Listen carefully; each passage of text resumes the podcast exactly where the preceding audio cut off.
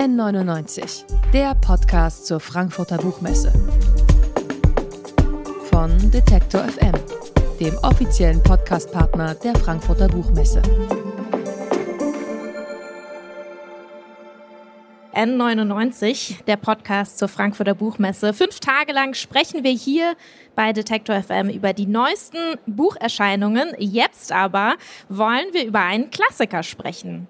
Wuthering Heights beziehungsweise Sturmhöhe von Emily Bronte, denn es ist du das bist Lied. die erste, die es bis jetzt richtig ausgesprochen hat. Es ist so geil. Ich habe extra noch mal nachgeguckt beziehungsweise ein paar äh, Dokus, in ein paar Dokus reingesippt. Es ist das Lieblingsbuch von meiner Gästin hier, der Autorin und Wissenschaftlerin Mitu Sanyal. Nach diversen Sachbüchern wie Vulva und ihrem erfolgreichen Debütroman Identity aus dem letzten Jahr hat sie nun dieses Buch über Wuthering Heights beziehungsweise über die Autorin aus dem englischen Moor geschrieben. Und darüber wollen wir jetzt sprechen. Herzlich willkommen, Mitu Sanyal. Ich freue mich total hier zu sein, Jenny. wir können uns jetzt hier ein bisschen aufwärmen. Für uns hier beide der erste Termin. Nee, Deswegen nee, ich habe gestern schon Termine gehabt, deshalb bin ich auch so fertig. Also mal gucken, wie das wird. Ob Let's ich jetzt anfange, go. Wortfindungsstörungen zu produzieren. Das Wort habe ich hingekriegt, es wird okay laufen. Dann vielleicht mal zum Einstieg ähm, eine für dich wahrscheinlich einfache Frage. Wie viele Ausgaben von Wuthering Heights besitzt du? Das ist eine nicht einfache Frage. Ich habe den Überblick verloren, weil ich habe mir auch ein Kunstwerk machen lassen und in dem Kunstwerk sind Ausgaben verarbeitet. Also irgendwie Sue Blackwell ist eine britische Künstlerin, die schneidet ihre Skulpturen aus Büchern aus und klebt die dann zusammen und da sind mehrere Ausgaben von Wuthering Heights verarbeitet. Die gibt es noch und dann halt irgendwie meine Lieblingsausgaben und dann meine Zweitlieblingsausgaben, die ich habe, um sie vielleicht mal verschenken zu können. Ja, ich fand das ganz schön. Du hast in einem Buch auch sogar geschrieben, dass du natürlich das Buch immer wieder verschenkst, aber mittlerweile auch häufig die Geschenke wieder zurückverlangst. Warum denn das? Naja, weil ich, als ich angefangen habe, sie zu verschenken, habe ich immer irgendwie ganz schöne Ausgaben in irgendwelchen Antiquariaten gefunden. Dann habe ich die Leuten geschenkt, in der Hoffnung, dass sie dann merken, was für ein toller Mensch ich bin, weil ich ein so tolles Buch ihnen schenke. Und dann haben sie es immer Danke in Bücherregal gestellt und nie gelesen. Und das, das schmerzte dann immer so, weil ich dachte, bei mir würden sie viel mehr geliebt. Und dann, dann, wenn es lange genug nicht gelesen wurde, konnte ich dann mal so höflich fragen, also, könnte ich das wieder haben? Und weil es ja tatsächlich so ist, dass ich dann immer wieder neu lese, weil ich ja absolut sicher bin, ähm, am Ende jedes neuen Buches wird es aber anders ausgehen. Sie werden doch alle die richtigen Entscheidungen treffen, sie werden doch alle glücklich werden. Und ich bin damit aber nicht alleine. Es gibt einen Fachbegriff dafür, das heißt das Paradox of Suspense. Obwohl wir wissen, wie Bücher enden, lesen wir sie anders. Und das machen aber die Figuren im Buch selber. Und das ist das Geile daran, weil die Figuren tauschen dann immer mal wieder Namen und spielen dann alles, was vorher passiert ist, nochmal mit unter neuen Vorzeichen durch. Also es ist ein Roman aus dem 19. Jahrhundert, aber es ist wirklich so der postmoderne Roman aus dem 19. Jahrhundert. Du beschreibst in deinem Büchlein ja diese sehr innige Beziehung, die du zum Buch und auch zu der jung verstorbenen Autorin hast. Seit deiner Jugend kehrst Ja, du immer wieder zu Jugend. diesem Buch zurück und ich frage mich natürlich, in welchen Situationen greifst du denn zu Wuthering Heights? Also das Buch beginnt damit, dass ich irgendwie sage, es natürlich für mich alles mit Kate Bush angefangen hat und mit mit dem gleichnamigen Song. Und ich habe das immer gehört, wenn ich mit meinem damaligen Freund, als ich 15 war, mit meinem damaligen Freund Sex hatte, lief das als Schallplatte noch bei ihm auf dem Plattenspieler. Und ähm, ich wusste, das Buch basiert auf einem Roman, bin dann zu meiner Englischlehrerin gegangen, habe gesagt, wer hat denn Wuthering Heights geschrieben? Die guckte mich ganz lange so ein bisschen skeptisch an und sagt dann irgendwann, äh, ich glaube Charlotte Bronte. Stimmt nicht, weil Emily Bronte macht nichts. Aber es gab das Buch damals bei uns nicht in der Fahrbibliothek. Ich kannte nur Fahrbibliotheken. Obwohl meine Schule neben der Stadtbibliothek in Düsseldorf war. Aber da bin ich in dem Alter noch nicht reingegangen. Und dann hat es gedauert, bis mein damaliger Freund mich mit einer seiner Mitschülerinnen betrogen hat und dann sich alles, alles wahre Geschichten aus dem Leben. Und es ist so lange her, dass es auch wirklich schon lustig ist. Und sich dann von ihr eine Ausgabe von Wuthering Heights für mich ausgeliehen hat. Und ich habe das gelesen und es ist ein Zeichen für wirklich die Stärke dieses Buches, dass ich dabei nicht die ganze Zeit an die beiden gedacht habe, sondern so völlig, ich glaube, ich habe es ihr auch nie wiedergegeben, das Buch. Also das war dann schon irgendwie, ich das ist, das ist fair, das ist die Bezahlung dafür. Und danach hat mich das wirklich mein Leben lang begleitet, aus ganz, ganz, ganz vielen Gründen. Ich habe das damals gelesen und dachte, das ist meine Geschichte. Es ist natürlich überhaupt nicht. Also es ist ähm, 19. Jahrhundert, Anfang des 19. Jahrhunderts, Hochmoor. Ähm, es ist ein, die Hauptfigur Heathcliff wird massiv körperlich und psychisch misshandelt. Ähm, so schlimm war meine Kindheit nicht. Aber es war der erste nicht weiße Charakter, dem ich jemals in einem Roman begehe. Es war auch der erste Roman, den ich gelesen habe, um ganz ehrlich zu sein. Also davor habe ich Kinderbücher gelesen. Also mit 15 habe ich jetzt noch nicht so die große Weltliteratur gehabt. Aber es würde auch danach ganz lange der einzige nicht weiße Charakter in einem Roman sein. Und wahrscheinlich ist es sogar der erste Mixed Race Charakter. Also der, der Vater der Familie, Mr. Earnshaw, geht nach Liverpool und findet diesen Jungen dazu auf der Straße. Was macht man, wenn man ein Kind auf der Straße sieht? Man nimmt es mit nach Hause und zieht es halt auf wie sein eigenes Kind und gibt ihm den Namen von einem verstorbenen Kind. Also Klar. wahrscheinlich ist es ein unehelicher Sohn gewesen. Und damit wäre der erste Mixed Race Charakter in der Weltliteratur gewesen, dem ich begegnet bin. Auf jeder Seite in in meinem Buch, aber vor allem auf jeder Seite in Wuthering Heights steht, dass Heathcliff schwarz ist. Oh, er ist so schwarz. Mein Gott, er ist so dunkel. Schwarz hieß damals alles. Also ähm, er wird manchmal auch als indischer Seemann bezeichnet und so weiter. Also schwarz ist ein, ein kollektiver Begriff, aber er ist eindeutig nicht weiß.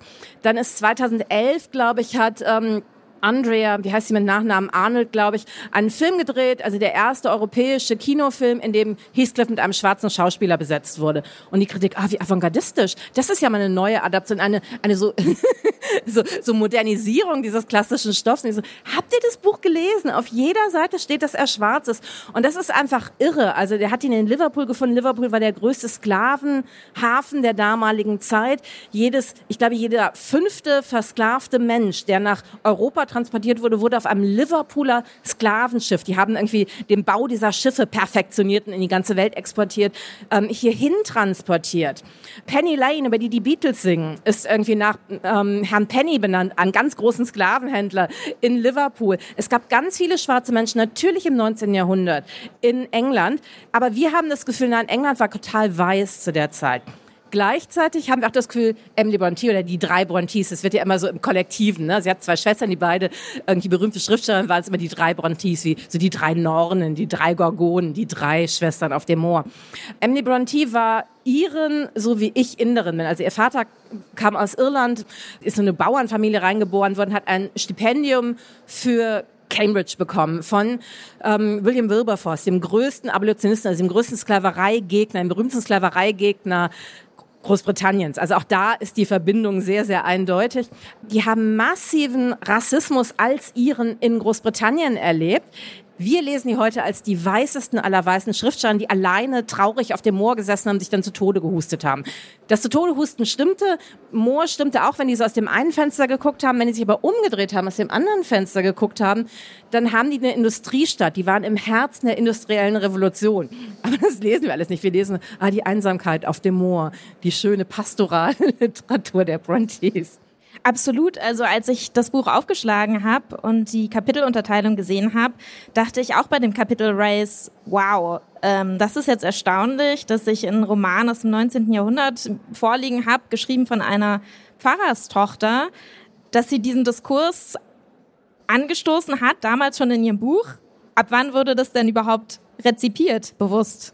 Naja, das ist ja das Tolle. Also tatsächlich irre, irre, irre lange gar nicht. Dann wurde mhm. immer gesagt, ja, ähm, vielleicht war Heathcliff ein irisches Kind. Das stimmte. Also Iren wurden damals als schwarz rassifiziert.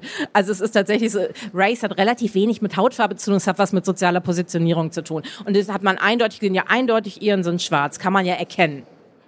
Also muss man manchmal zusagen, damit man es erkennen kann, aber dann kann man es erkennen. Ähm, es hat irre lange gedauert. Also es hat irgendwie, es, es sind wirklich relativ viele neue Forschungen, die Heathcliff als schwarz, die überhaupt auch diese Forschung darüber, wie viele schwarze Menschen gab es. Warum sind diese Menschen in der Geschichte so ähm, so unsichtbar gemacht worden. Also ich habe das gestern, also wir hatten gestern in der Nationalbibliothek die Lesung, wo ich dann vorgestellt wurde, als ich habe den ersten Mixed Race Roman der deutschsprachigen Literatur geschrieben. Stimmt natürlich nicht. Der erste war wahrscheinlich Thomas Mann. Wie wir alle wissen, Thomas Mann war Mixed Race. Weiß natürlich niemand. Thomas Manns Mutter war Brasilianerin. Die Nazis haben ihn immer als den N-Wort-Schriftsteller bezeichnet. Und Thomas Manns Bruder Heinrich Mann hat einen Roman über die Mutter geschrieben mit dem Titel Zwischen den Rassen. Also es war schon offensichtlicher kann man es nicht machen in meinem Germanistikstudium Thomas Mann, natürlich deutschester aller deutschen weißen Schriftsteller. Und das ist halt, das ist halt so toll. Also wir sehen nur, was wir vorher wissen. Und das Buch ist natürlich viel, viel mehr. Es geht um Rassismus, aber es geht um noch viel, viel mehr. Es geht halt eben nicht nur um Rassismus. Und deshalb ist es halt auch so leicht, das zu übersehen, weil man konzentriert sich halt auf einen anderen Punkt. Es ist so viel drin.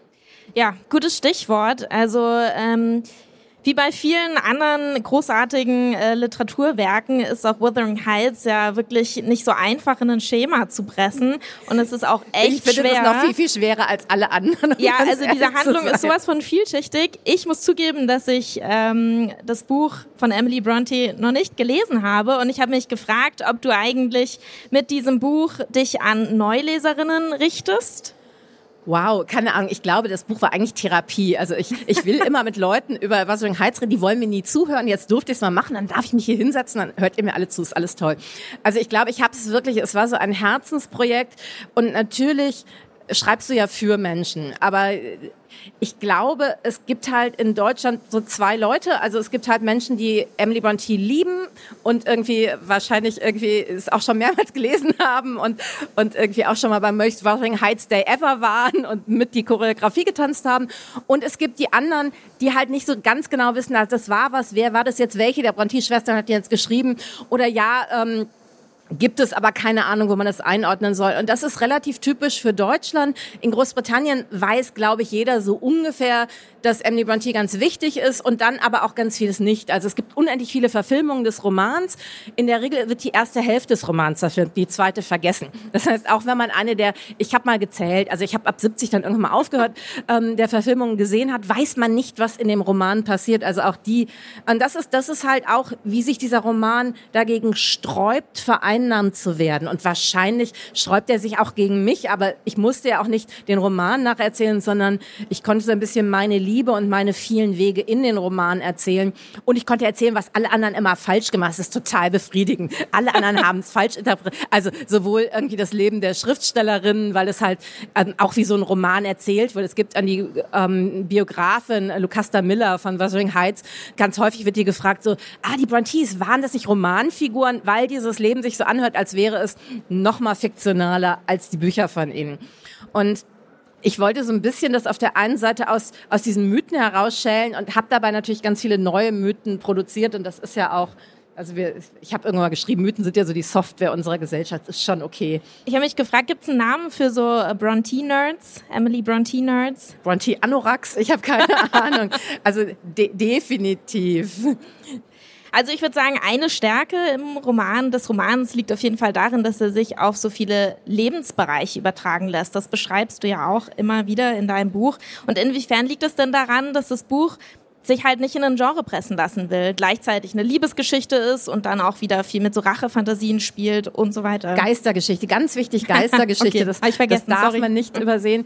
Ähm, das ist eine gute Frage. Ich glaube, es liegt unter anderem daran, dass ähm, die Geschichte wird halt immer von anderen Menschen erzählt. Also ähm, die Hauptfigur ist Heathcliff und, und, und Cassie und deren Geschichte wird immer von Menschen erzählt, die sie auch nicht verstehen. Wir merken von Anfang an, wir können diesen Erzählern nicht vertrauen, nicht weil die uns anlügen, sondern weil die die Geschichte nicht verstehen. Die erzählen uns, was sie verstehen. Dann erzählt jemand anders die Geschichte oder dann zeigen die einem noch einen Brief, den sie bekommen haben und den können wir auch lesen und dann jemand anders und, und, und. Das heißt, wir haben diese ganzen Filter und dadurch haben wir nicht eine Stimme, die uns sagt, so war es wirklich, sondern wir müssen uns aus diesen ganzen verschiedenen Geschichten ein Bild herausschälen.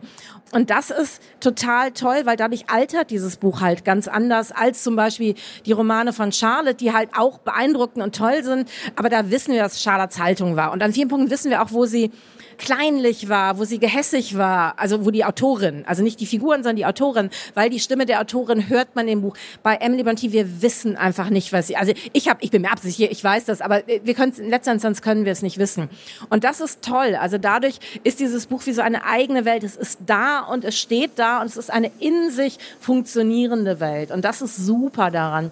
Und auch wirklich, wenn man es mit anderen Büchern aus der Zeit vergleicht, ist es dadurch so unglaublich viel moderner. Es ist natürlich in der Zeit Zeit verortet, weil die fahren dann, also sie haben dann halt Pferde und irgendwie und nicht irgendwie Autos oder was auch immer und schreiben Briefe. Also, aber trotzdem könnte man sich auch überlegen, es wäre ein historischer Roman, der mit dem Wissen, mit den literarischen Techniken von heute geschrieben ist.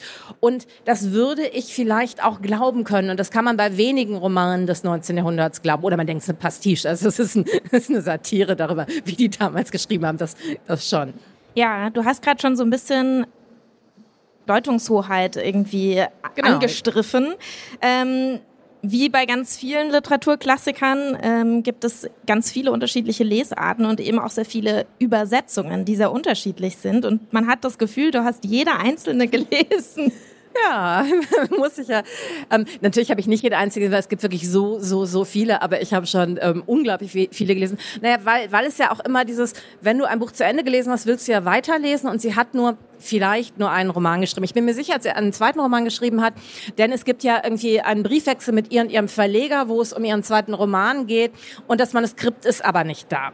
Und irgendwie, man geht davon aus, dass Charlotte das wahrscheinlich zerstört hat. Und das glaube ich nicht. Also Charlotte hat ihre Schwester so sehr geliebt, die hat Tagebuchaufzeichnungen zerstört, weil sie halt ähm, das Ansehen ihrer Schwester retten wollte. Ne? Also weil, weil ihre Schwester, also weil die aber alle gesagt oh Gott, irgendwie, ähm, das Wort für Emily war immer coarseness, coarse. Das ist so viktorianischer Code für unweiblich. Mhm. sie war coarse. Und also davor hat sie sie versucht zu retten und gesagt, nein, nein.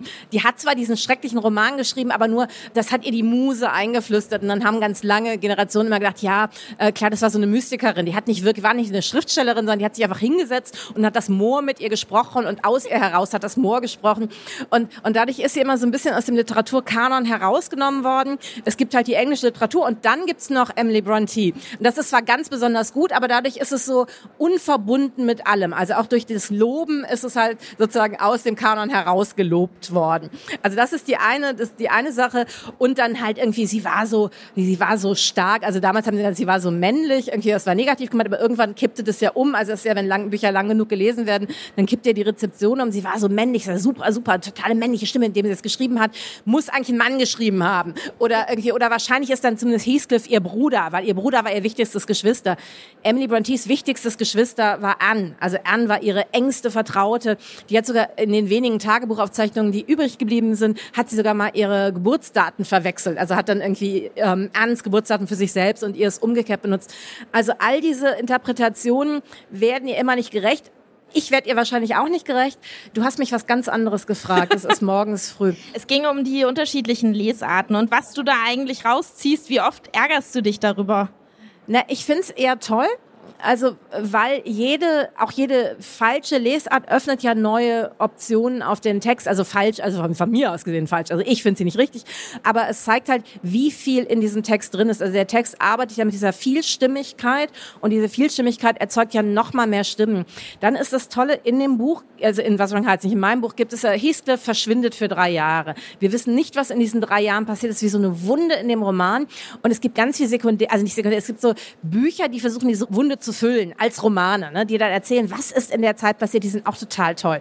Also auch, auch absurd. Mein Lieblingsbuch davon ist ähm, von Jasper Ford, The Well of Lost Plots. Da erklärt er, Heathcliff ist während der Zeit, ähm, hat er als Pornostar gearbeitet und der hat ganz viel Geld gemacht in der Zeit. Niemand weiß, wie hat er sein Geld gemacht und er hat sich sein Geld ervögelt. Und das liebe ich total. Weil, also, und, und auf jetzt viktorianisches Zeitalter, er hat halt eine reiche Frau geheiratet, und dann ist sie nach drei Jahren gestorben und er hat ihr Geld ererbt, weil das ist ja genau das, was er im Rest des Buches macht. Also er weiß genau, wie er Erbrecht und Erbfolgen manipulieren kann, um sich so jedes, es ist so toll, dass jemand immer nickt, danke, das hilft mir total. Irgendwie, das, so sind wir, ja, ja, ja, ja, ja. und dass er sich so jedes Besitztum irgendwie der beiden Familien, die ihn massivst misshandelt haben, als Kind irgendwie ähm, aneignet. Und das ist auch das Tolle, weil juristisch, als er misshandelt wird, ist es völlig im Rahmen des Gesetzes. Alle sagen, das ist richtig so. Als er derjenige ist, der misshandelt, ist er auf der Seite von Gesetz und Ordnung. Und das ist auch ganz toll, so einfach nur als sozialen Kommentar. Da macht er alles de jure richtig. Die Figuren finden das in dem Roman trotzdem falsch. Also das ist das Tolle. Also das ist fast wie mit irgendwie ähm, Judith Butler. Also die Kopie zeigt halt auch, wie das Original falsch war, also die Fehler des Originals darin. Ja, wo wir gerade schon über Lesarten gesprochen haben. Heute ist das Buch ein Klassiker, aber zur Erscheinung, da wurde dem Buch keine Zukunft beschieden. Also du hast auch ganz schön hier auf den ersten Seiten. Auch meine Lieblings-Negativrezension. Die Negativrezension, eine sehr schöne, genau, Auswahl von Negativrezensionen rausgesucht. Lohnt sich zu vermeiden, zum Beispiel. Eines der abstoßendsten Bücher, die wir je gelesen haben. Und du hast auch eben schon erwähnt, dass Emily Bronte auch einfach nicht gut ankam mit ihrer ganzen Figur. Ist sie denn jetzt unsere nächste ähm, Feminist Superheroine so im Rückblick? Ähm, Also ich glaube, dass auch die Ablehnung von Emily massiv übertrieben wurde. Mhm. Also auch das muss man irgendwie sehen. Also sie ist tatsächlich damals, als das Buch rausgekommen ist, ist es relativ gut besprochen worden. Das Buch fanden alle scheiße, aber alle sagten, ah, der Autor ist irgendwie schon sehr begabt. Dann kam raus, dass sie eine Frau ist und dann hat man das anders gesehen. Dann kippte die Rezension und ganz lange war das wirklich dieses irgendwie äh, verfemte Buch. Aber ähm, schon also spätestens bei der Jahrhundertwende, also der letzten, nicht der jetzt, sondern der, der 1900, war halt relativ klar, Emily Brontes Buch ist ein Meisterwerk. Also wie man es einordnet, wusste man nicht, aber das Buch war schon anerkannt. Aber in der Literaturkritik war es trotzdem wie so ein Mythos. Dies ist das verfemte Buch. Das heißt, du konntest das Buch als Leserin lieben und so das Gefühl haben, ich mache was ganz Außergewöhnliches, was niemand außer mir macht, außer alle anderen auch. Und das ist, das ist halt auch, also auch das ist ganz toll. Also dass auch jede Alternativgeschichte wieder wieder eine, einen neuen Mythos spinnt und noch einen Mythos spinnt und noch einen Mythos spinnt. Es gibt gerade einen neuen Biopic, ich weiß nicht, ob der schon raus ist oder jede Minute rauskommt.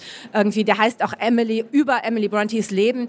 Ähm, und da wird sie als das neue Feminist Role Model dargestellt. Auch völlig wirr. Ihr wird dann so eine Liebesgeschichte angedichtet, die sie nicht hatte. Und, und halt auch die Geschichte mit ihrem Bruder wird massiv. Also der Bruder ist eine ganz spannende Figur und auch eine ganz tragische Figur. Es gibt eine ganz tolle Biografie über den Bruder von Daphne du Maurier, die, die auch auch wirklich sehr lesenswert ist. Aber er wird halt immer gerne als, entweder hat er in Wirklichkeit Wassinghals geschrieben, das wurde echt ganz lange gedacht. Und noch irgendwie im Jahr 2000 haben die halt wirklich so eine Stilanalyse gemacht mit Stilometrie. Also es war dieses Computerprogramm, mit dem die damals rausgefunden haben, dass J.K. Rowling in Wirklichkeit Robert Galbraith ist und diese Bücher geschrieben hat. Und da, mit demselben äh, Computerprogramm haben sie dann versucht rauszufinden, ob nicht in Wirklichkeit doch Brunville Bronte Wassinghals geschrieben hat und haben dann total überraschende Erkenntnis gehabt, oh, wahrscheinlich hat Emily Bronte das Buch, von dem wir dachten, dass sie es geschrieben hat, auch wirklich geschrieben. Yay. Wow. Und also deshalb ja, aber, und das ist das Tolle, sie ist auf der einen Seite ähm, Feminist Role Model, weil irgendwie unabhängige ähm, Autorin, die sich nicht wirklich in, aber sie hatte halt einfach nicht, also es gibt so eine geile Geschichte, die irgendwie, um zu zeigen, irgendwie, wie stark sie war, dass sie ihren, ihren Hund mit irgendwie ihren, ihren bloßen Fäusten verprügelt haben soll. Das ist irgendwie immer wieder wiederholt worden. Es gibt Bilder davon, Abbildungen davon, regelmäßig irgendwie in der britischen Presse, weil irgendwie die Briten lieben nichts außer ihren Schriftstellerinnen mehr, außer Hunde. Und da haben sie ein echtes Problem mit irgendwie, hat irgendwie Emily Bonti ihren Schoßhund, also das war eine große Bulldogge, ne, irgendwie, irgendwie misshandelt.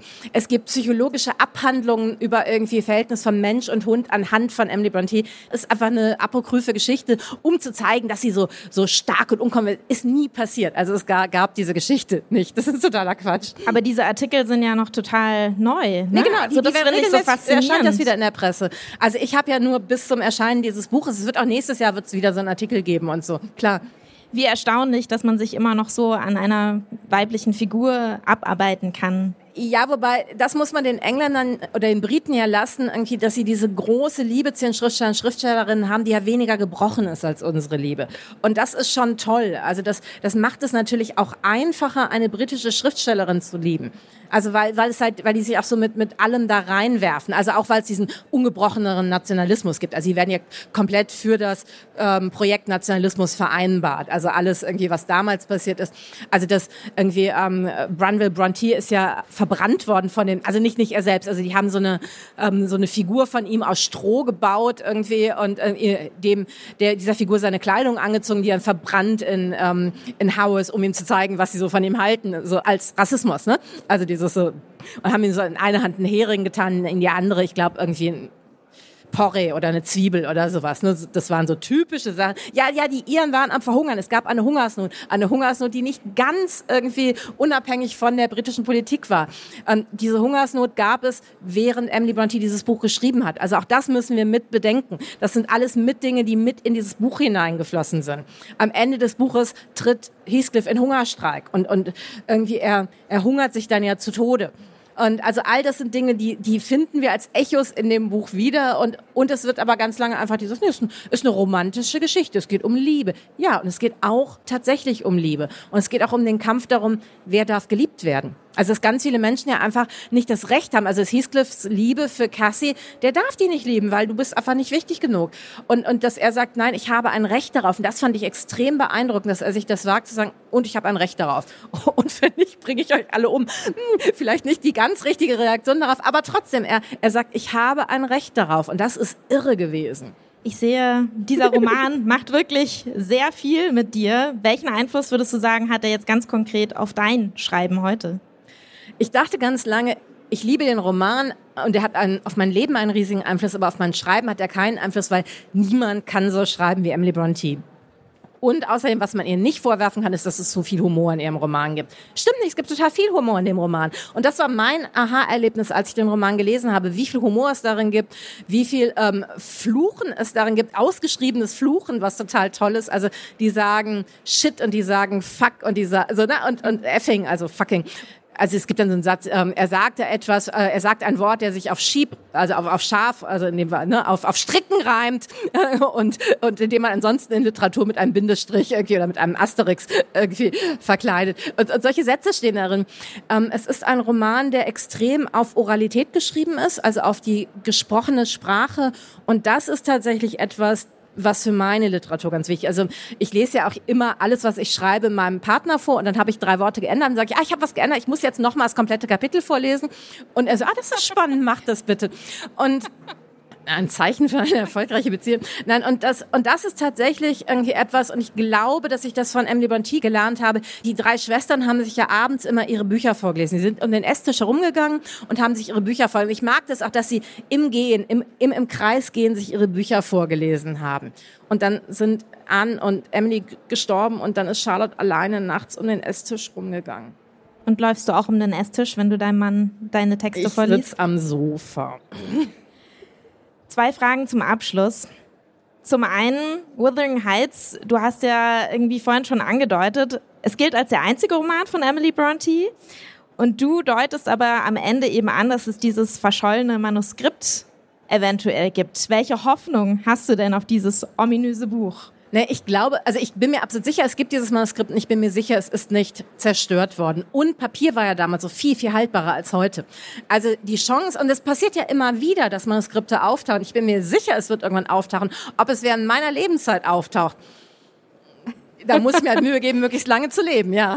Okay, also ein bisschen Hoffnung ist noch. Jetzt wollen wir natürlich wissen, lesen wir zuerst nochmal Emily Bronte, Wuthering Heights, beziehungsweise Sturmhöhe oder zuerst dein Buch?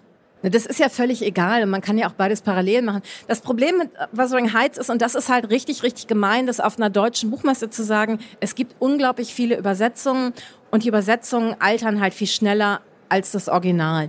Also auch damals haben die Übersetzungen gemacht, also haben sich Leute das Buch nacherzählen lassen und dann haben sie es aufgeschrieben. Also auch das galt irgendwie im 19. Jahrhundert als Übersetzung. Aber auch die späteren Übersetzungen, irgendwie denen merkt man sehr die Zeit an, in der sie geschrieben sind.